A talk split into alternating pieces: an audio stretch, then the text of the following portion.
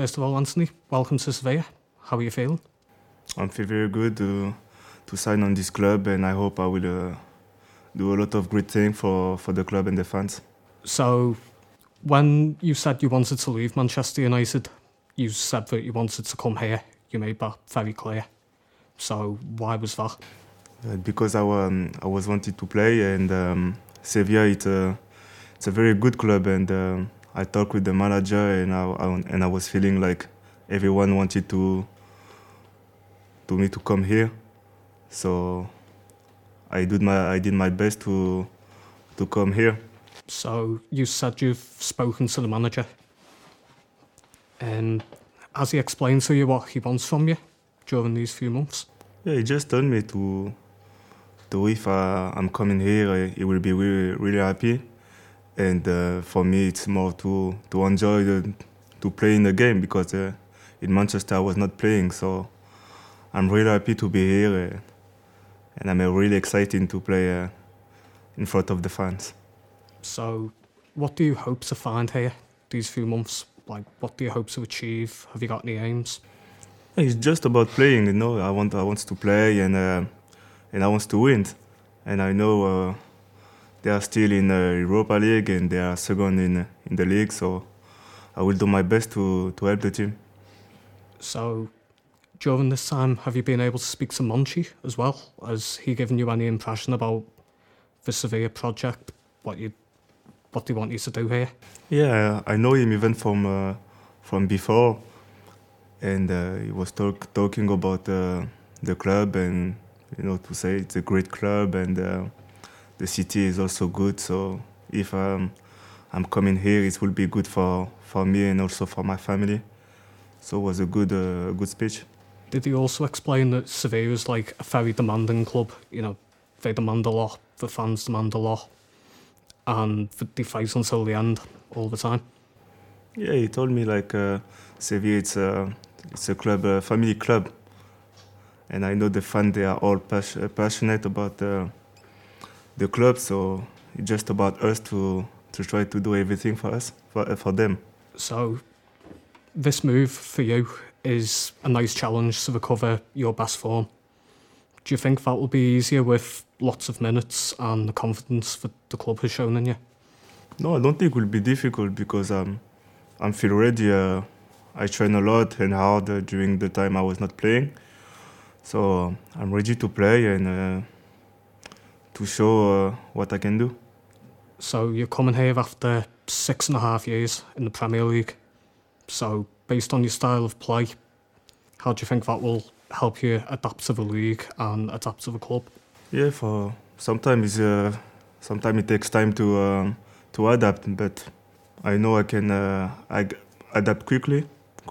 So I will do everything in training to to speak with the players and uh, you know to have a, a good connection out and uh, in the pitch. So, going to talk now about how Eric Cantona compared your style of play to Ronaldo Nazario. And of course, he's just been one of the people that's welcomed you to the club and wished you luck. So, how has your welcome been? How, how have you enjoyed your first few hours? It was amazing because he's my he's my idol, and uh, to receive a message from him is uh, is very important for me. And um, like I said, I will do my best to to help the team. You played alongside Lucas Ocampos at Monaco. How does it feel to be his teammate again? Has he told you anything about Sevilla? Did he try to convince you to join?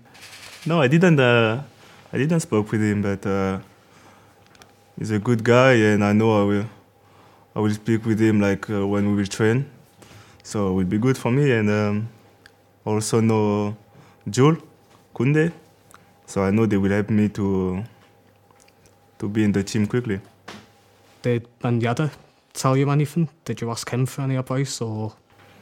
I just spoke with um, some players, some Spanish players uh, from uh, United, like De Gea and, uh, and Mata. They will uh, talk to me about the club and about the um, the manager. So it was good for me. So you were always very mature, but when you joined Man United, you were only 19. Yeah. How have you changed since then? How have you developed on the pitch, off the pitch? I changed because now I'm uh, I have uh, a son also also I have a daughter I'm married so it's good for me it's a new challenge and uh, it's perfect for me for my for my age to to come and change the um, and come and play in Spain so I will do my best and that's it So, talking about Sevilla specifically, you've, you've been to the stadium before, four years ago, in the Champions League. What do you remember about that match in the Sanchez Pizjuan? Like, how do you remember the city being, the atmosphere being? I knew the, atmos- the atmosphere was good, um, and now I want to play. Uh, I want to play, but with the with the white shirt, you know. So I will do. Uh, I'm really um, impressed to to play against um, against us. And then in the return leg at Old Trafford, when Ben Yedder scored two, what did you think about that Sevilla team? Like, did they surprise you in any way? And of course, the fans who went to Old Trafford from here were absolutely top class as well. What did you think about that? But uh, yeah, they- I know Sevilla is a good club, so they came to in uh, in Old Trafford to to win, and that's what they did. And I remember the fans was uh, was amazing, and and it's good for for us to have the fan like that. You know, you want to do to give everything for them, and that's what I, I will do. So, that Sevilla team from 2018, only Jesus Navas is still here. So, we'll move on to the Europa League semi final in the summer of 2020 when Lopetegui was manager. How do you remember that game and how was it to come up against Diego Carlos, Jules Koundé, Fernando, Bono?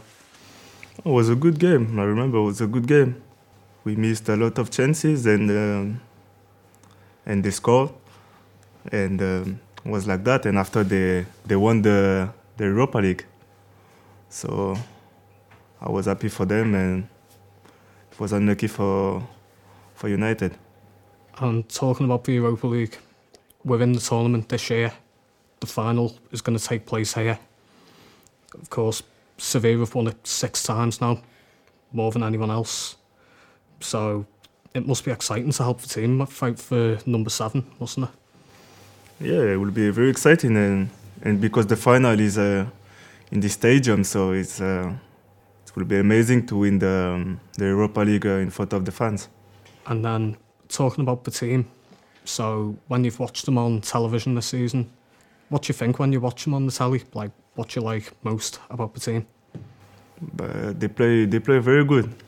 They play very good this season, and um, they have a lot of uh, good players, and they are they are second in the league. So we still can do something in the league if we we're doing right. So, of course, what do you think about the team being second? Because, of course, there are Real Madrid, Barcelona, Atletico, and still 22 games in, Sevilla's second. Does that excite you? I think it's very good, but we still keep going because uh, we need to be consistent. If we want to win something, then uh, that's why we will try to do. And then talking about the squad as well, you know, you've got an interesting mix of quality, youth, experience, particularly experience when you look at Rakitic, Fernando, Papu Gomez. So, how much are you looking forward to meeting the team and getting to know them better? It's good to have a, a mix of young player and uh, experienced player. It's just to we need to find the the right uh, solution to to be all together and to and to play well. And then just one final question, like specifically for the fans, because they're really, really excited about this signing. What message would you like to send to them? I just want to to say them like uh, I'm really happy to be to be here, and I will do all my best to to make them happy.